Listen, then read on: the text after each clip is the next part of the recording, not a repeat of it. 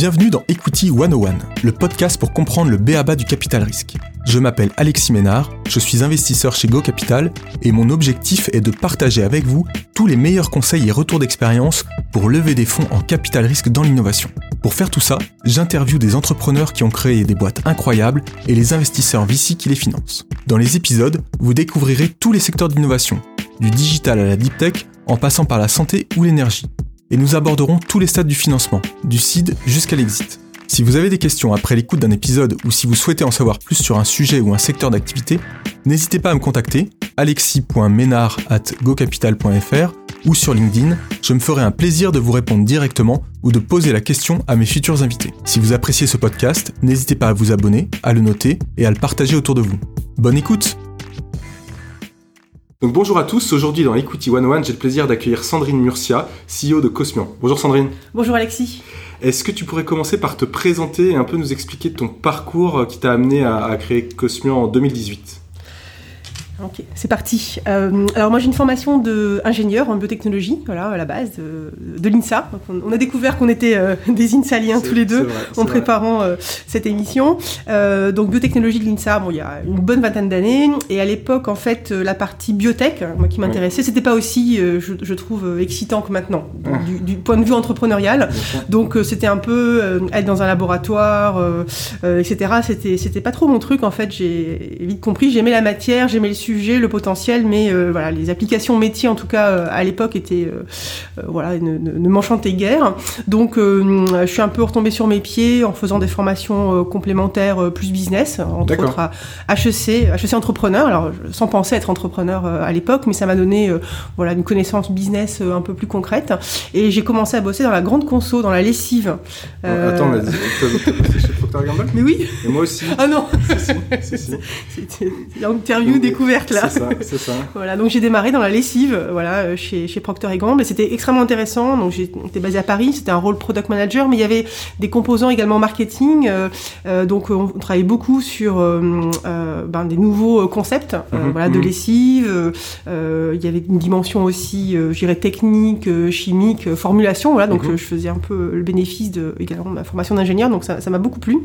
J'ai fait ça pendant 4 ans, et puis au bout de 4 ans, ben, l'évolution dans le poste, c'était ben, après la lessive, euh, pourquoi pas les shampoings ou les gels douche, euh, un peu partout dans le monde. Et bon, là, j'avais envie en fait de, de changer, surtout que hum, c'était au début des années 2000. Et euh, il arrivait euh, ce truc qui s'appelle euh, Internet.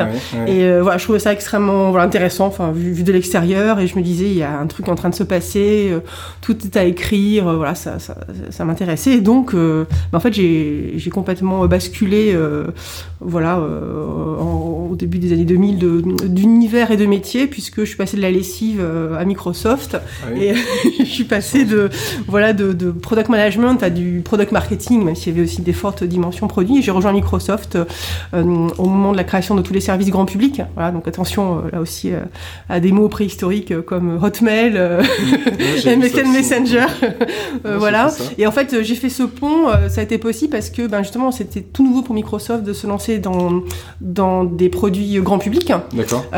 c'était vraiment toujours un modèle très très B2B mmh, mmh, mmh, à l'époque. Et donc, ils cherchaient des, des talents, bien sûr, qui venaient de cet univers grand public, grande consommation voilà, entre mmh, autres. Et mmh. c'est comme ça que je me suis retrouvée dans cette aventure. Et, et voilà, j'ai adoré. J'ai fait ça pendant trois ans. Et au bout de trois ans, euh, j'ai voulu reprendre des études euh, voilà, aux États-Unis. Donc je suis partie à Chicago faire, euh, faire un MBA. Voilà, j'avais envie de me remettre un peu en question et puis ouvrir d'autres horizons. voilà, je suis passée deux super années voilà, à Chicago. Et, et, sur le campus en fait, de Chicago, à la fin, pour ben, retourner, reprendre un job, ben, j'ai trouvé que j'étais bien dans cet univers Internet. Et donc je voulais continuer en fait dans cet univers-là. Ça c'était en 2004 et j'ai été recrutée par Google, donc en étant euh, à Chicago. Donc euh, voilà Google, donc à, l'époque il y avait déjà 6000, 6000 employés dans le monde, euh, mais je suis revenue pour euh, Google France et Google Europe où en fait c'était un peu le début de l'aventure. donc j'ai rejoint moi Google France comme directrice marketing en, en 2004 et comme je dis j'étais directrice marketing de moi-même parce qu'à l'époque j'avais 20 personnes en, en, France et il n'y avait pas de marketing, on était 5 pour toute l'Europe.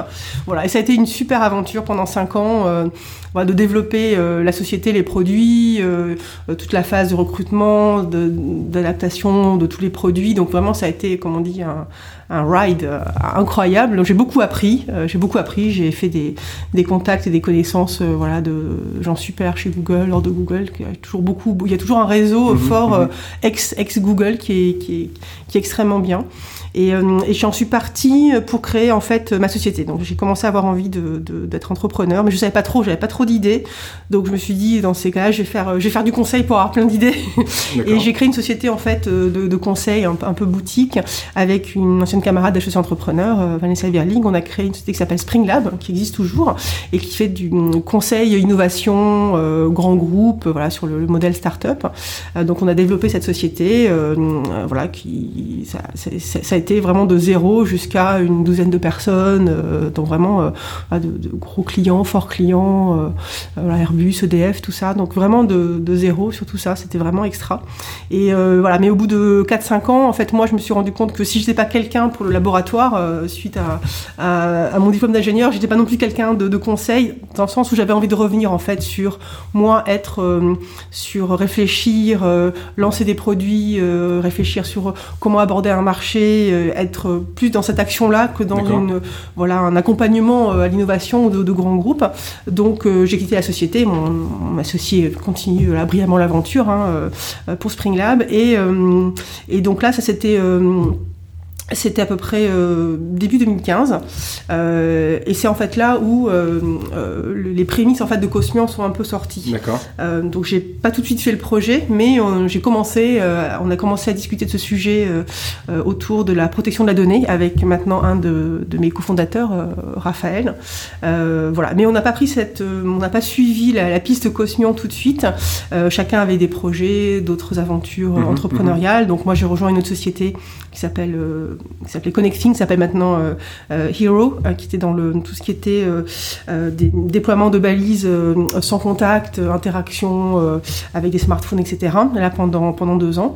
C'était super intéressant, mais le, ce sujet Cosmian restait un peu dans la tête. Et, et en fait, fin 2017, il y a maintenant en fait deux ans, on a décidé avec voilà, mes, mes cofondateurs, mes associés de créer Cosmian, de créer Cosmian ce qui allait s'appeler Cosmian et de, de, se lancer voilà, à l'eau pour de vrai. Du coup, qu'est-ce que c'est Cosmian Alors, est-ce que tu peux nous, nous pitcher euh, le plus simplement possible ce que fait Cosmian Alors Cosmian, on est dans le, on est dans le business de la protection de la donnée et de la sécurité de la donnée. Mmh. Et ce qu'on cherche à faire, c'est à résoudre euh, le paradoxe de la donnée, c'est-à-dire permettre à l'économie de la donnée euh, de continuer à utiliser euh, de la donnée euh, confidentielle à haute valeur ajoutée pour faire des croisements, des corrélations et pouvoir en sortir des innovations, produits, services, connaissances. Donc ça, mmh. c'est vraiment le, un extrême du spectre, avec la demande très forte de respect de la confidentialité et de la protection en fait de cette donnée euh, confidentielle.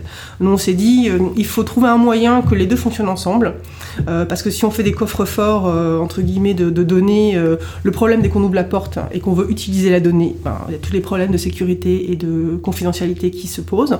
Donc comment est-ce qu'on réconcilie ces deux extrêmes, pouvoir utiliser tout en protégeant et en assurant sécurité et confidentialité. Donc c'était notre idée de départ. Et en, 2000, en 2017, enfin là tout s'accélère en ce moment sur le sujet de la Absolument. protection de la data, etc. Mmh, mmh. Et je pense un peu partout euh, en Europe, dans le monde, enfin la Californie euh, a avancé aussi sur le sujet. Oui. Tout, tout, bouge en ce moment, mais en 2010, ah, 2015, 2015 même. 2017, 2015. 2015 c'est quoi Pourquoi vous pouvez vous lancer sur ce sujet-là qui, qui, paraît hors scope du Alors moi, je, je sortais de, souvent de cette aventure Spring Lab. Euh, euh, je connaissais moi Raphaël euh, depuis déjà euh, quelques années. Hein. Euh, lui, Raphaël, était entrepreneur et on avait une relation d'entrepreneur-entrepreneur, donc on se voyait de temps en temps, on échangeait mmh. sur nos business, etc. Et moi, j'étais à un moment donc où je, je quittais ma société précédente. lui aussi, bah, on s'était revus parce qu'on se tenait un peu au courant.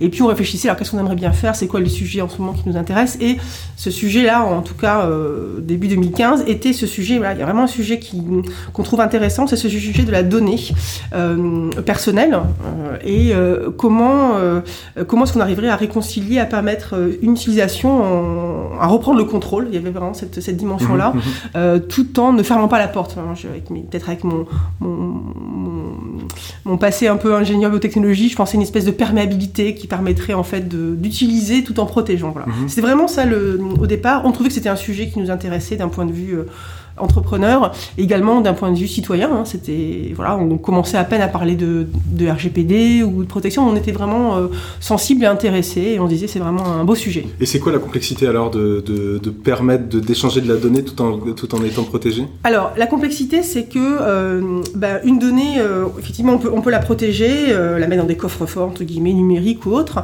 sauf que quand on veut utiliser, il faut ouvrir la porte quelque part. Mhm, mhm. Et c'est au moment où on ouvre la porte qu'elle se retrouve de nouveau exposée pour des questions de sécurité, de confidentialité. Euh, donc nous, ce qui a été le déclencheur, c'est de travailler sur ce sujet-là. Et puis ensuite, euh, quand on a commencé à bosser euh, donc avec le troisième associé Bruno à plein temps sur ce, sur ce sujet, à débroussailler les choses, hein, ça c'était en gros le premier semestre 2018, il y a, il y a un an et demi. voilà, ben on, plus on creusait le sujet, plus on se heurtait à ce paradoxe avec ce qu'on voulait faire. Et on, on se disait qu'il y a vraiment, on peut en sortir que par un, il y a forcément une forte composante technologique, hein, parce qu'on ne peut pas passer par des accords où on signe des papiers, etc. Ça, ça, ça marche pas, ça marche plus. Et comment est-ce qu'on pourrait faire pour avoir quelque chose qui soit euh, finalement, euh, comment dire, en, bon franglais, euh, trustless, c'est-à-dire vraiment qui permette d'avoir de, un système qui fonctionne, mm-hmm. non pas de façon complètement autonome, mais où on n'a pas à se faire confiance, mais on peut bosser ensemble. Et en se renseignant sur ces différents sujets, là aussi, hein, on va chercher un peu, euh, un peu à droite, à gauche, etc. Et en particulier euh, Bruno, qui suivait de très près, des, mm, par intérêt, euh, lui, enfin, chez personnel, curiosité mathématique, etc., qu'il se tenait forcément au, courant sur des nouvelles avancées en matière de cryptographie, de chiffrement. Et, et en particulier des nouvelles technologies qui, donc il y a un an et demi, enfin, sont arrivés à une maturité intéressante, ce qui n'était pas forcément le cas au début. Nous, on a commencé à parler du projet euh, courant euh, à la fin 2014-2015. Mmh, mmh. Et ce sont des technologies de chiffrement qui permettent maintenant de garder la donnée chiffrée euh, quand tu fais un calcul. Jusqu'à présent, tu pouvais chiffrer de la donnée, donc pour la protéger quand tu veux la stocker. Tu la chiffres quand tu veux la communiquer, voilà, en transit. Mais quand elle doit rentrer dans un calcul, elle doit forcément être en clair. Et c'est là où justement elle est exposée, parce qu'elle est en clair euh, en termes de sécurité, en termes de confidentialité. Euh, même si tu déchiffres juste avant de faire le calcul et tu rechiffres après, euh, voilà, ça, ça va se passer très vite. et puis généralement, le chiffrage, déchiffrage, il se fait pas. On laisse, euh, pour un calcul, on laisse tout, on laisse tout en clair, et puis après, des fois, on laisse mhm. aussi en clair. Et, euh, et donc, on, voilà, on, a suivi ces avancées déjà, et euh, on a dit, mais c'est ça qui va réconcilier ce paradoxe. voilà, ça va être de pouvoir maintenant, effectivement, permettre à des acteurs multiples qui veulent faire du co-calcul ensemble, de pouvoir finalement partager la donnée sans donner accès à la donnée, et de pouvoir se concentrer sur les résultats de calcul qu'on peut après utiliser pour faire des corrélations, des améliorations, etc. Euh, dans le domaine de la santé, euh, les domaines finance et l'industrie. Donc on va reparler un peu des, secteurs après. Et euh, bah, on s'est on s'est dit vraiment Eureka, bon sang mais c'est bien sûr, c'est ça.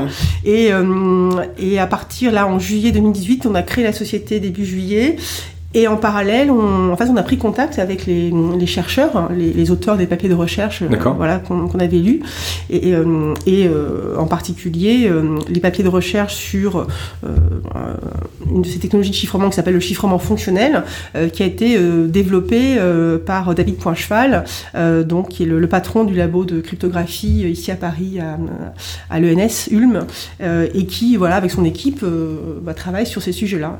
Sur le sujet de la complexité de la complexité de la, du chiffrement et de la cryptographie, c'est pas quelque chose qui, est, qui a été fait en interne, si j'ai bien compris. Vous êtes appuyé sur, euh, sur un partenariat avec, euh, avec l'ENS, dont, dont, tu viens de parler. Euh, c'est quoi le partenariat qui existe avec le labo et où est finalement, je me posais la question, où est la partie.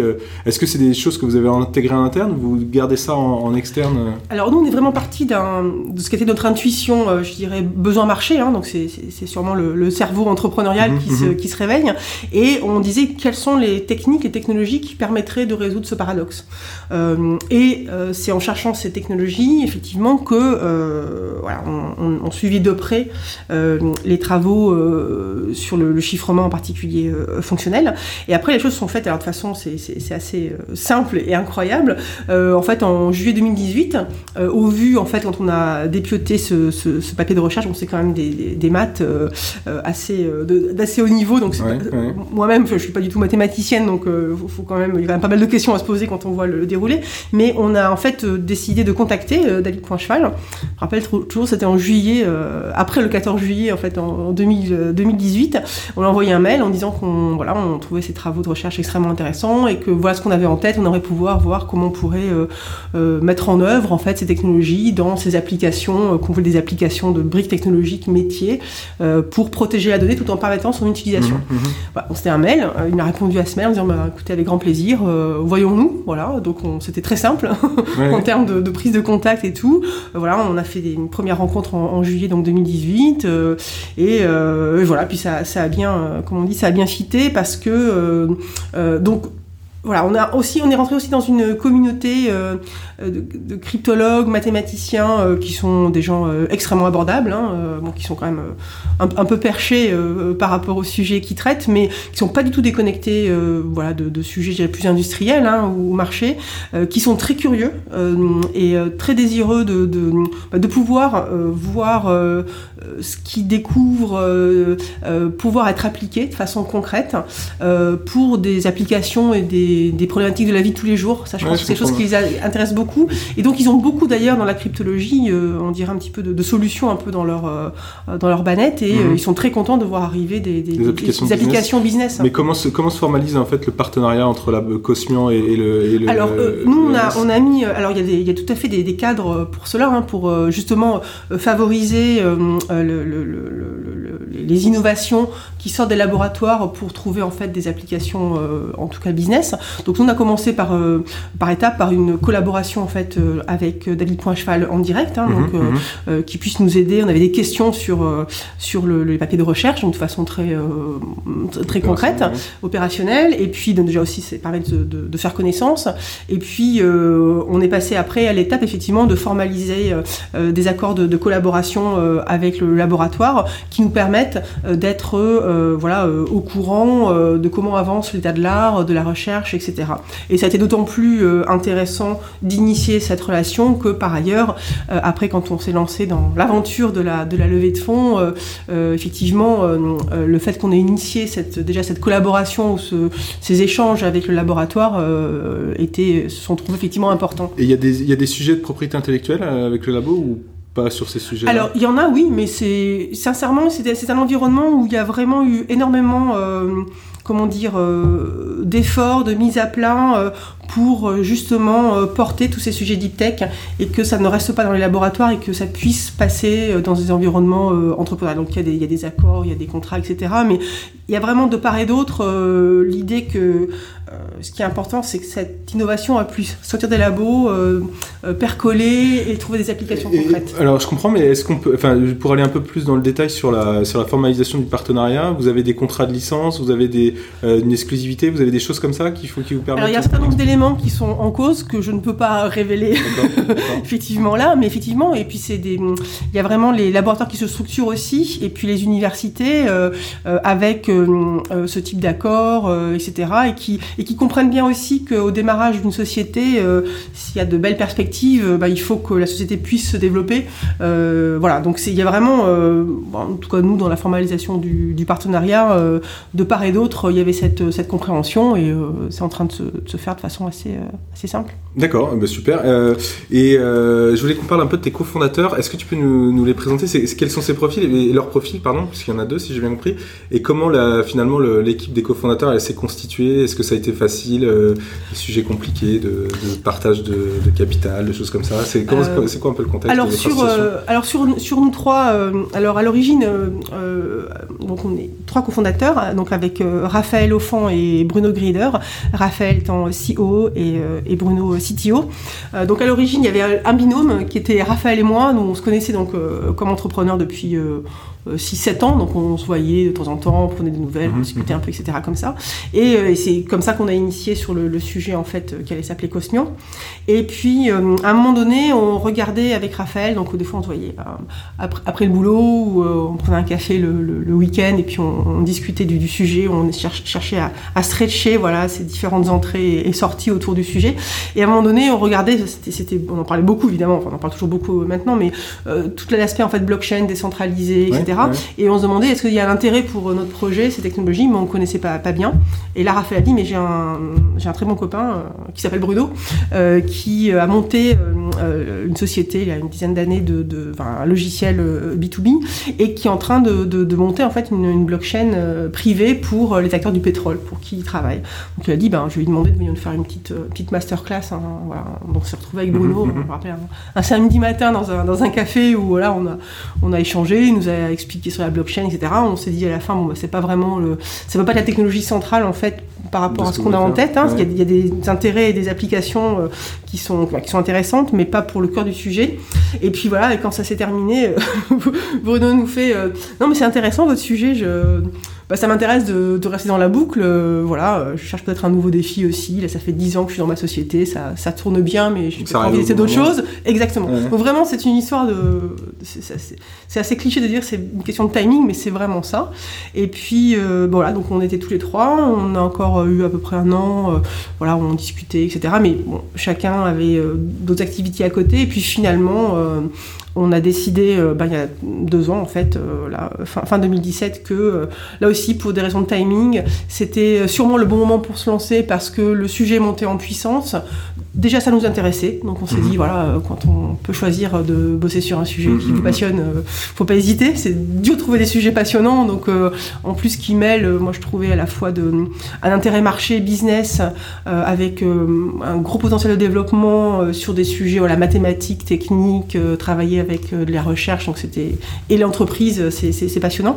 Et donc on a décidé de se lancer tous les trois, et donc on a chacun organisé pour quitter nos différentes activités professionnelles là, il y a deux ans et, et commencer euh, et commencer à bosser.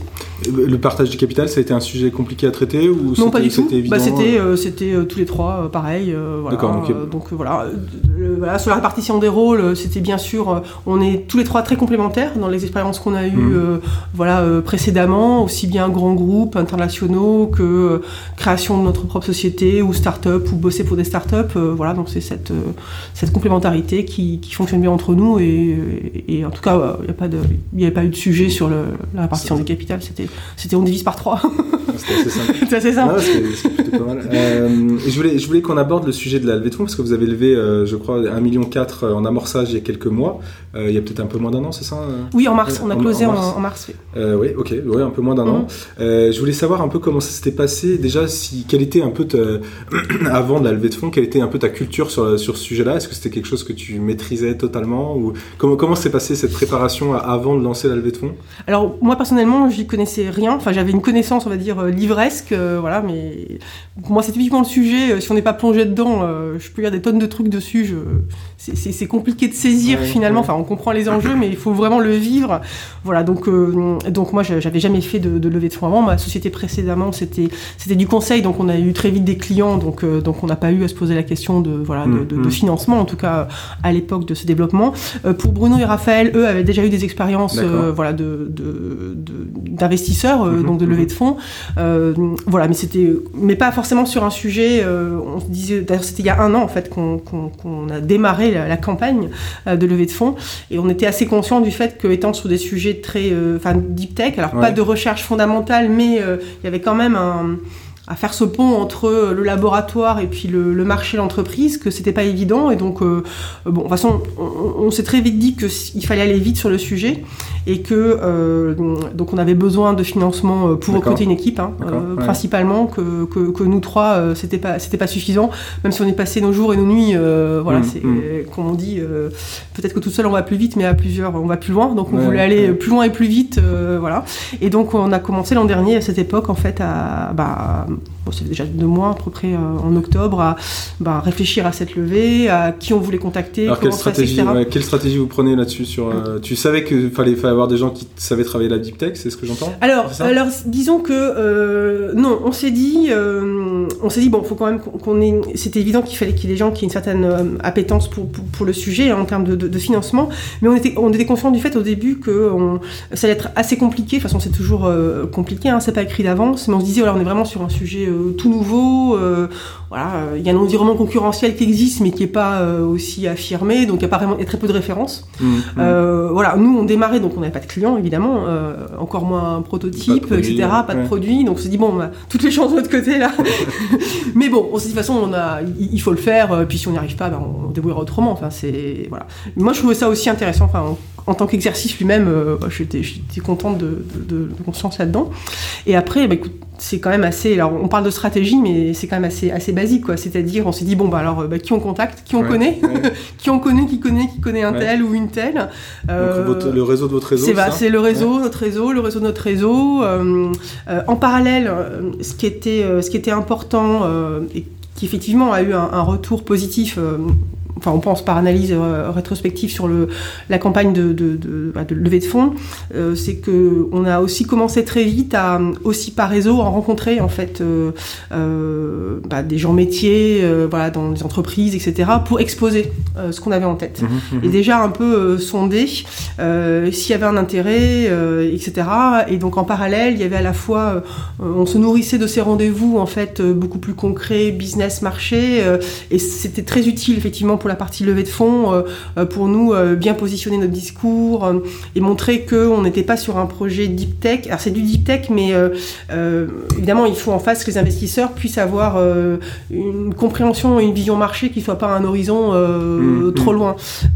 et c'est vrai que quand on expose ce qu'on peut faire avec ces technologies de chiffrement, on a eu tout de suite des retours, des cas d'usage qui nous mmh. étaient soumis. Donc ça, s'est bien embriqué pour, ce que, ça. ce que tu veux dire, c'est que finalement la, est-ce que ce qui a convaincu enfin ce qui aidé à convaincre vos investisseurs, c'était aussi cette connaissance marché, cette connaissance, euh, problématique des clients, qui fait que vous étiez, vous étiez très appliqué, c'était des, utilisations très Effectivement, c'est des retours qu'on a eu après euh, euh, de notre investisseur euh, principal, donc Elaya. Donc on a effectivement levé 1,4 million avec principalement avec Elaya et également avec des business angels, voilà, des, entrepreneurs, voilà, comme Florian Douetto, donc un des cofondateurs de Taiku, Julien Lemoine, CTO et cofondateur d'Algolia. Et, et, donc ça nous a effectivement, je pense que ce qu'ils nous ont dit après par exemple Elaya, que euh, ce qu'ils avaient trouvé euh, extrêmement intéressant et, prometteur, c'était qu'il y avait une très bonne connaissance technique évidemment du, sujet, euh, voilà. une équipe formidable évidemment, très complémentaire, et puis c'est la base, et puis effectivement déjà des, des signaux, des rencontres, des remontées clients. Alors nous, on, ne disait pas qu'on avait un marché complètement mature, et voilà, etc. Mais, applications concrètes. Exactement. Et ça, ça, même nous, c'était très, c'était très, enfin rassurant et encourageant. Mmh.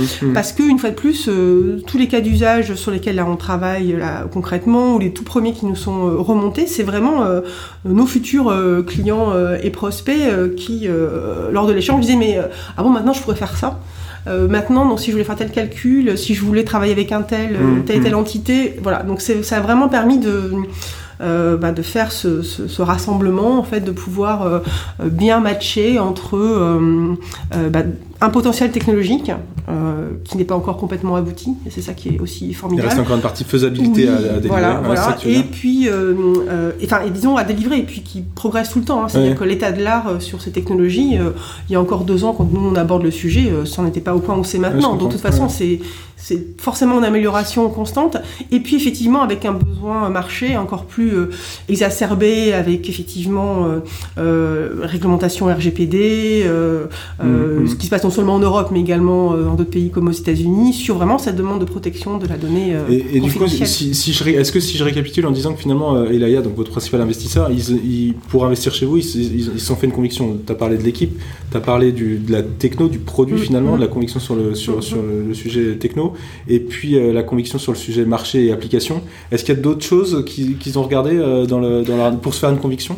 Alors, moi je pense que ce sont les trois éléments principaux. Euh, on, on leur a pas demandé un débrief total, mais on échange après. non, non, on a eu des retours effectivement sur euh, cette conjonction, je dirais, techno et puis marché. Sur la partie techno, ce qui a été également déterminant, mais également pour nous, je veux dire, c'est parce que je pense que cette campagne, de, les campagnes de levée de fonds, c'est en fait, on est demandeur dans les deux sens. Moi, je, mm, mm. comprends comme ça. Oui, nous, on cherche du financement en tant qu'entreprise, et puis il y a des gens qui ont de, l'argent qui cherchent d'entreprise ou, ou, investir. Donc, il faut toujours vu ça vraiment comme un, comme un dialogue. Hein.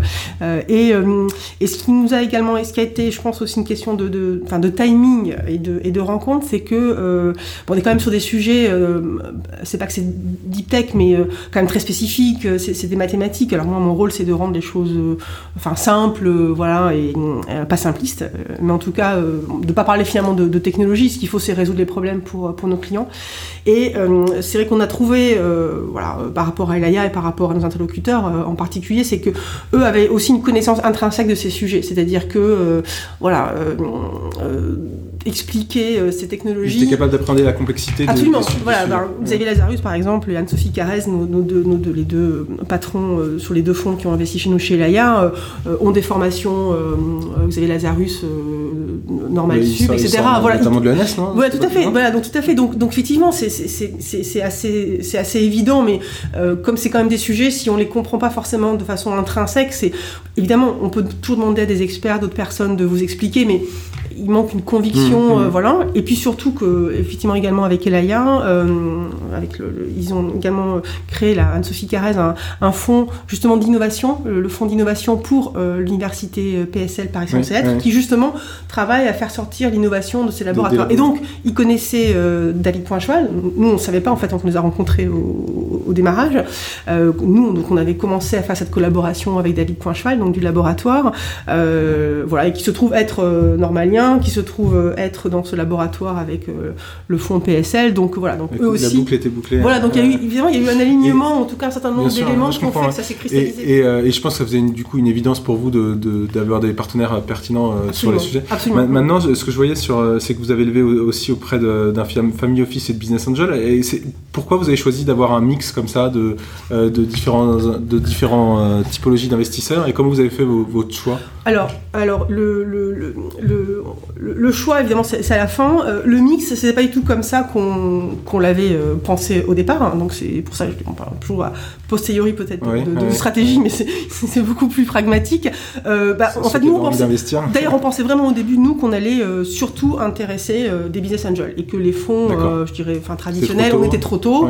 C'était un sujet en plus peut-être rébarbatif, enfin, je trouve pas passionnant, mais on s'est dit voilà, donc bon, si on y arrive, puis si, on, si on a l'occasion d'avoir des rencontres, de susciter des rendez-vous bah, de toute façon, c'est toujours utile euh, d'apprendre à, présenter le projet, à répondre aux objections. Donc, donc, très bien, mais vraiment, on pensait vraiment pas intéresser aussitôt euh, un fonds comme, comme Elaya. Et donc, on était plutôt parti sur une approche de business angel et on ne pensait pas du tout non plus réunir euh, voilà, 1,4 million. voilà, on était ambitieux, mais voilà. Mmh, mmh. Et, et, donc, en fait, on est parti avec quelque part, on a eu un peu deux, deux pistes qui se sont concrétisées. une piste business angel et puis une piste VC, en particulier avec, avec Elaya puisque ça a été, ça a été assez vite avec eux. On a rencontré d'autres fonds, mais effectivement, de cette connexion de Delaya avec le sujet, etc., euh, les choses avançaient euh, bien sûr plus rapidement euh, qu'avec d'autres fonds, et c'est bien compréhensible. Et puis en fait, on s'est, donc bah, on a eu, bah, il a fallu bien sûr décider et, choisir. Donc c'était toujours mieux de pouvoir effectivement choisir. Et on s'est dit, bah si on arrivait à, combiner un peu les deux, voilà, c'est qu'il y a des, énormément d'avantages partir avec des VC, d'avoir des business angels voilà, après, euh, tout n'est pas forcément euh, compatible euh, voilà, en même temps, au même moment. donc, nous, on a essayé, en partant avec Elaya, de pouvoir aussi rassembler autour de nous des business angels ou des family office qui étaient partants sur l'aventure. Et, voilà, donc c'est. Je, sais pas du tout, ah, j'ai pas du tout de recul pour savoir si c'est assez atypique. Il paraît que oui, mais je le découvre, pardon, depuis quelques temps. Mais voilà, c'est une bonne combinaison. ouais, on a quelques cas de figure comme ça, avec en amorçage. Nous, donc, nous, on est plutôt focalisé amorçage. On a, on a quand même pas mal de cas de figure où on essaie d'intégrer des business angels dans les tours de site, c'est avec une expertise particulière, ce qui porte pas mal de valeur ajoutée euh, euh, pour les boîtes. Mais euh, donc c'est clair, c'est clair, c'est clé. Il y a une question bien sûr de financement. Hein, qui, est, qui, est, extrêmement importante, mais c'est pas seulement cette partie financement, c'est aussi les contacts, l'écosystème, la connaissance que qu'amène chacun et qui sont utiles à l'accélération de surtout de dans cette phase-là de oui, démarrage. Absolument, Et, et finalement, on a l'impression que ça s'est fait super facilement. Est-ce qu'il y a la levée de fonds? Mais c'est jamais comme ça. Et c'est quoi, c'est quoi le point le plus, le plus compliqué pour finalement arriver à un closing et, et quoi euh, alors, franchement, alors moi, j'ai pas d'expérience comparable avant parce que c'était c'est ma première. J'espère que c'est pas la dernière. Et euh, donc, euh, relativement dans le temps, dans la prise de contact, les gens qu'on a rencontrés, tout ça, on a commencé l'an dernier en octobre. on a eu des beaucoup de rendez-vous, beaucoup de meetings, et puis les choses ont commencé à se concentrer, à se cristalliser, entre autres avec Elaya et puis les business angels qui nous ont rejoints. voilà, l'an dernier, mi-décembre. et puis donc on a su, voilà, mi-décembre que Elaya était très intéressé et voilà, voulait faire une proposition, qu'on passerait en comité d'investissement en janvier. Oui, c'est quand même mmh, assez, mmh, assez rythmé. Mmh. Euh, voilà. Et, euh, et, suite à ça, bah, on a eu une, une, term sheet et puis le closing s'est fait début mars. voilà. Donc ça, bon, sur la, durée, bon, bah, ça c'est pas en trois semaines, mais c'était quand même assez. 5-6 mois, donc voilà, c'est-à-dire qu'on trouve le timing classique d'une levée de fonds. Voilà, donc à partir d'octobre jusqu'à voilà, jusque, jusque mars. Donc là, sur ce timing-là, assez, assez classique. Et après, sur le, le processus lui-même, qu'est-ce qui est le plus compliqué ou le plus. Euh, euh, bah, de toute façon, ça prend, ça prend beaucoup de temps, évidemment. Donc, ça prend beaucoup de temps. Et puis, euh, en tant qu'entrepreneur, bah, il y a aussi à développer une relation commerciale, pouvoir commencer à rencontrer. Mmh. voilà, donc, c'est tout ça à mener de front. Donc, ça, c'est vrai que c'est. Bah, c'est comme ça. Hein, c'est le, le, boulot. Donc, donc, il faut le mmh, faire. C'est ça qui est passionnant. C'est ça qui est passionnant aussi en termes de, en termes d'énergie. Et puis après, moi, j'ai. Enfin, il n'y a pas eu de point particulier euh, euh, disons quand on rentre après la partie négociation, une fois qu'on a la term sheet, etc., euh, il n'y a pas eu de sujet bloquant. bloquant et tout. Parce que l'état d'esprit une fois de plus, hein, moi je, me disais, puis avec également Bruno et Raphaël, bah on est au début d'une relation. Donc, donc on est très conscient du fait qu'il fallait pouvoir dire les choses de façon la plus simple et la plus transparente possible quand on comprend pas les choses. Et moi, je découvrais énormément de, de, situations, de clauses, voilà. Donc, ne pas hésiter à se les faire expliquer, euh, dire je comprends pas, voilà, euh, voilà. Et, et là-dessus, euh, effectivement, avec Elaya, il y a tout un, un, processus où, en fait, il t'envoie pas juste la term sheet, mais il te, on se rencontre. Explication de texte. Mais oui, mais c'est hyper intéressant parce que c'est aussi l'occasion de, de, de, poser des questions, voilà. Donc, je pense que sur la négociation, après, négociation pour nous qui devait être évidemment win-win, il fallait pas que d'une partie ou de l'autre, on se dit bon on signe parce qu'on n'a pas le choix, il faut l'argent, c'est machin et tout. Euh, euh, voilà, donc euh, ça s'est pas passé comme ça, mais parce qu'il faut effectivement le, décider, puis il faut effectivement avoir en face des interlocuteurs qui sont dans cet esprit-là. Donc c'était plutôt, plutôt, fluide finalement quand on. C'est fluide, ça veut pas dire qu'il n'y a pas eu des discussions qui étaient qui étaient fortes, mais dans le sens où ben nous on exprime ce qu'on comprend pas, où on exprime euh, ce qu'on souhaiterait comme euh, environnement euh, idéal, on comprend le point de vue de l'autre, vice-versa, et puis on essaye de, trouver une solution, une, voie qui soit, qui soit confortable pour les deux, en comprenant les besoins de, chacun. Donc mmh, voilà, mmh. donc, je peux envisager qu'il y a des, des, moments où c'est sûrement plus compliqué. bon, là, il n'y a, pas eu de, a pas de sujet particulier. Euh, je pense qu'il faut être curieux, il faut poser des questions, il faut pas. ce que tu dis, ce que euh, j'entends dans ce que tu dis, c'est finalement euh, être très clair sur ce qu'on signe, hein, première chose, et deuxième chose, c'est ne pas hésiter à, à, se dire les choses et à exprimer des éventuels désaccords pour trouver une solution win-win, c'est ce que tu disais. Oui, là, même dire quelque chose du style, bah là, je suis pas très à l'aise avec la façon dont c'est formulé, si tel cas se passe, etc. Comment ça se passe, quoi. Enfin, c'est, il faut vraiment faut pas se laisser impressionner, je dis parce que quelque chose est dans un contrat, euh, faut... c'est pas question de challenger, c'est juste de comprendre ce qu'on signe, je mmh, pense, mmh. des, deux côtés. Donc c'est ce qui a guidé nous. Euh, et puis du coup, en face, c'est aussi une façon d'apprendre à se connaître. Hein. Je pense que ça fait partie du processus. Et quand on, a, on s'est décidé pour euh, des investisseurs, etc., de, de voir quand c'est quand même un moment c'est pas un moment difficile, mais c'est un moment euh, fondateur. Voilà, c'est un moment fondateur, il parle d'attention normale, mais donc c'est c'est intéressant et c'est important de voir comment ça se passe déjà à ce moment-là. Donc euh, euh, voilà. Et, et pour, pour, finir sur, sur cette partie-là, comment tu mets aujourd'hui la contribution de tes investisseurs au quotidien Comment ça se passe? Alors j'avoue que c'est pas au quotidien, hein, sinon. quotidien dans le sens. non, non. Alors, donc, bah, on a de toute façon, on, a des, conseils d'administration de façon formelle, à peu près une fois tous les, tous les trimestres, des communications investisseurs aussi tous les trimestres.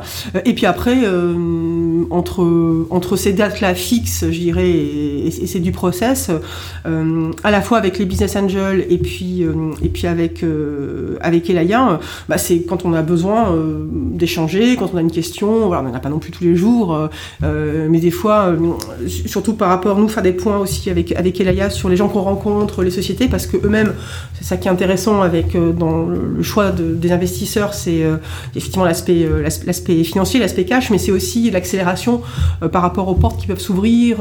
voilà, on dit donc nous, c'est important qu'on fasse notre job, bien sûr, mais bon, mais à un moment donné, il y a aussi des sociétés qui connaissent bien également eux de l'intérieur, ils ont ils ont de, ils ont du réseau et mmh, donc ça peut mmh. permettre d'ouvrir des portes plus voilà plus plus rapidement. Après, c'est pas ça qui fait qui fait signer un contrat, bien sûr, mais c'est vraiment d'accélérer cette surtout dans des grands groupes où il y a des entrées multiples, donc c'est quand même bien d'arriver euh, au bon endroit le, plus vite possible. Donc ça, c'est beaucoup sur cet aspect, je dirais, un peu, un peu entre guillemets, un peu corporate, voilà. Euh, euh, et puis sur la partie business angel, donc comme ce sont généralement aussi des, entrepreneurs, ben, comme nous, donc ce qui est la règle, c'est ben, si vous avez besoin de, nous, ben, vous vous nous appelez, voilà. Donc, mm. euh, et on a vu que ça fonctionne très bien, c'est-à-dire que on dit voilà, on voudrait vous présenter, on a des nouvelles démos, euh, qu'est-ce que vous en pensez euh, Hop, on cale un call, une, vidéo, etc. Ça, ça dure une heure, ils se libèrent dès qu'ils peuvent, et c'est vraiment, il y a vraiment une très grande réactivité. voilà, donc c'est Après, il y, a vraiment de, tous les cas de figure. moi, je, demandais justement un des business angels à Florian Duetto voilà, au début, mais comment, comment tu veux faire, euh, faut caler des points. Il fait, bah, c'est comme vous voulez. Moi, j'ai, moi, j'ai des sociétés, euh, c'est régulier, d'autres, euh, c'est quand elles ont besoin, donc c'est comme mmh, vous le sentez. Donc c'est qu'en ce moment, c'est, on fait beaucoup de choses, donc euh, c'est, plus en du réactif, mais, mais du coup, c'est très, c'est très riche. Non, non, c'est, c'est extrêmement. On sent vraiment ça, ça densifie les choses, en fait super, super intéressant. Euh, on arrive à la fin de l'interview. Moi, il me reste quelques dernières questions. Euh, euh, j'ai reçu, enfin, dans les, dans les auditeurs, je, reçois parfois des, questions et, j'en avais une qui peut te concerner, donc je te la pose, et, qui me posait la question de finalement quelle, quelle maturité de projet était nécessaire pour intéresser des fonds de seed en deep tech? Alors, réponse, enfin, question un peu compliquée, je, trouve, donc je te la pose. Merci, je prends. alors, je pense que la question de la maturité, enfin, maturité, ça veut dire beaucoup de choses parce que, alors une fois de plus, moi j'ai pas beaucoup de recul sur tous les projets deep tech, j'ai surtout le recul sur le nôtre qui est quand même au démarrage hein, aussi. Euh, mais c'est clair que deep tech, euh, on va souvent du coup penser à quelque chose de très fondamental, très R&D, et on va se dire mais euh, à quel moment ça peut se concrétiser dans une offre sur un marché avec des gens mmh, qui vont mmh. l'acheter, voilà concrètement. Et donc le côté maturité, euh, c'est vraiment d'arriver, je pense, à, mettre en parallèle euh, ce potentiel deep tech et puis euh, la douleur du marché. De toute façon, c'est, mmh, on n'en mmh. sort pas. au final, nous, on construit un logiciel entreprise. Il faut que ce logiciel, non seulement qu'il fonctionne, mais qu'il soit acheté. Et donc, il faut quand même qu'il y ait un marché derrière. Et, et donc, même nous, si c'est ce marché sur la protection de la donnée, la confidentialité, c'est également un marché naissant euh, on est quand même sur des sujets que nos interlocuteurs, euh, quand on rencontre dans les, dans les entreprises, euh, les équipes data science, les équipes IT, etc., c'est des sujets qu'ils ont en tête. Donc il n'y a pas encore des choses très installées en termes de solutions parce que c'est en démarrage, donc c'est ça où c'est ouvert en termes d'innovation. mais en même temps, il y a du concret, il y a des vraies douleurs et des vraies problématiques entreprises qu'on vient, qu'on vient résoudre. Donc c'est vrai que cette maturité, en fait, on peut avoir des choses qui sont peut-être pas ultra matures, mais qui montrent en fait un potentiel. Voilà. Donc après, il faut arriver à convaincre de ce, de ce potentiel, pas seulement parce qu'on y croit, mais aussi parce que d'autres euh, y croient euh, effectivement pour vous. Et, donc, nous, c'est un, peu la, c'est un peu la démonstration qu'on peut être sur des sujets euh, effectivement très innovants, très deep tech, mathématiques, etc., qui sont toujours en constante amélioration, mmh, mmh. mais qu'en face, il y a quand même une demande et des, douleurs, hein, les fameux pain points qui, qui existent, qui sont bien ressentis et qui sont réceptifs en fait à, ces technologies. Ok, ok, non, super clair. Et autre petite question, jusqu'à aujourd'hui, quel, est le meilleur conseil que tu as reçu dans ton parcours d'entrepreneur? Et qui est-ce qui t'a donné? Alors, euh, alors moi, je, je, me rappelle euh, un, alors un conseil, euh, c'était d'un investisseur. Ouais. il, y a, il, y a, plusieurs années, euh, en fait, quand j'avais quitté Google et que je, je réfléchissais à, à, monter une première structure, etc. Et en fait, ce qu'il m'avait dit, c'est évidemment, il, faut, il faut s'entourer, prendre beaucoup de, de conseils, en tout cas, rencontrer les gens pour savoir ce qu'ils veulent, savoir ce qu'ils se pensent, prendre, alors non pas exemple sur ce qui a été fait, mais s'inspirer. Et son conseil, c'était il faut faire ça, bien sûr, euh, le plus possible. Hein, mhm. euh, et après, en même temps, euh, c'est pas parce qu'on a réussi une fois que la recette, en fait, elle est, elle est applicable sur tout. Donc on a pu réussir une fois parce qu'on a eu aussi euh, beaucoup de chance. Il faut mhm. aussi euh, de la chance, mais c'était plutôt de, effectivement de, de, aussi de faire attention, euh, euh voilà, à des, à des, apports, voilà, et conseils qui pourraient venir. l'histoire, enfin c'est comme l'histoire, ça se répète pas en fait. Donc c'est plutôt d'être conscient des conditions qui ont permis que quelque chose se passe ou se passe pas. D'ailleurs, on apprend autant de quelque chose qui se passe mhm. pas que mhm. qui se passe. D'être plutôt conscient de ça et de savoir y répondre, s'y adapter euh, plutôt que de euh, prendre euh, voilà, tel, tel projet, telle société ça a marché parce qu'ils ont fait comme ça, donc il faut passer à la même chose. Donc c'est moi c'est vraiment d'ailleurs un sujet qui me qui me qui me passionne, qui m'intéresse beaucoup. En rencontrant, j'essaie de rencontrer beaucoup d'entrepreneurs à des différents stades en fait de, développement, en me disant bah voilà moi là là où on est, d'arriver essayer d'anticiper ce qui va arriver, de me dire ah bah tiens ceux qui sont partis qui partent maintenant, euh, qui sont, nous, on était il y a un an et demi, euh, euh, qu'est-ce qui les fait avancer, qu'est-ce qui les fait réfléchir, mmh, comment je peux nourrir de tout ça. Donc c'est vraiment de prendre cette inspiration, mais sans, sans appliquer une recette magique qui n'existe pas. Heureusement, sinon, ce serait trop facile. C'est trop facile. et dernière question, depuis la création de Cosmion, là, c'est quelle est la décision qui a eu le plus d'impact et dont tu es le plus fier, dont es la plus fière? Alors, alors franchement, ça a été la décision en fait de, de, se lancer dans, le projet, hein, c'est pas pour euh, éviter la question, parce que moi je me dis qu'il y a eu ce, déclenchement avec nous trois et se dire il y a deux ans, bah, c'est maintenant, on y va. De toute façon, on n'a rien à perdre, on a tout à gagner en fait. Mmh, mmh, mmh. Euh, on va apprendre, on va rencontrer des gens différents, on va travailler sur des sujets passionnants, donc euh, voilà, il n'y a pas de, il y a, y a, pas de désavantage. Hein, et et je me dis par contre euh, que les décisions dont tu parles, elles sont, elles sont là maintenant, elles sont à venir. Euh, C'est-à-dire qu'on est vraiment dans une, dans une phase de développement de la société euh, qui, est passionnante parce que il va falloir qu'on fasse ces choix-là. C'est-à-dire mhm, qu'on mhm. commence à voir en développant nos premiers pilotes et en finalisant l'offre, les solutions, euh, on peut pas courir euh, tous les lièvres euh, à la fois. donc il va falloir choisir et puis choisir et jusqu'à quel point on choisit, on voit comment ça, ça avance et des fois est-ce qu'il faut pas revenir en arrière. Donc je pense que ces décisions-là dont, dont, tu parles, en tout cas pour nous, elles vont être là dans les, les 12 prochains mois et je les accueille, je les attends avec impatience et, et non, on a très hâte en fait, euh, voilà, de, enfin tous les trois avec, euh, vu avec toute l'équipe, hein, on est huit mmh, maintenant, mmh. Hein, de, d'être euh, en fait confrontés à ces sujets-là et de faire fonctionner nos cerveaux pour, pour prendre ces, bonnes décisions. écoute, je te souhaite de prendre les meilleures décisions pour, pour l'avenir de Cosmion, je te souhaite merci. le meilleur. Et puis bah, j'étais ravi de te rencontrer, d'échanger avec toi et merci beaucoup d'être passé dans Equity 101. Merci Alexis. C'est fini pour aujourd'hui. N'hésitez pas à me partager toutes vos questions et les sujets que vous souhaitez aborder dans les prochains épisodes. Pour me contacter, c'est super simple. Soit par mail, alexis.ménard.gocapital.fr ou via LinkedIn. Vous pouvez également retrouver mes coordonnées dans le résumé de l'épisode. Si vous avez apprécié cet épisode et voulez me soutenir, le plus efficace est de s'abonner et de me mettre plein d'étoiles dans votre appli de podcast favorite. Merci et à très vite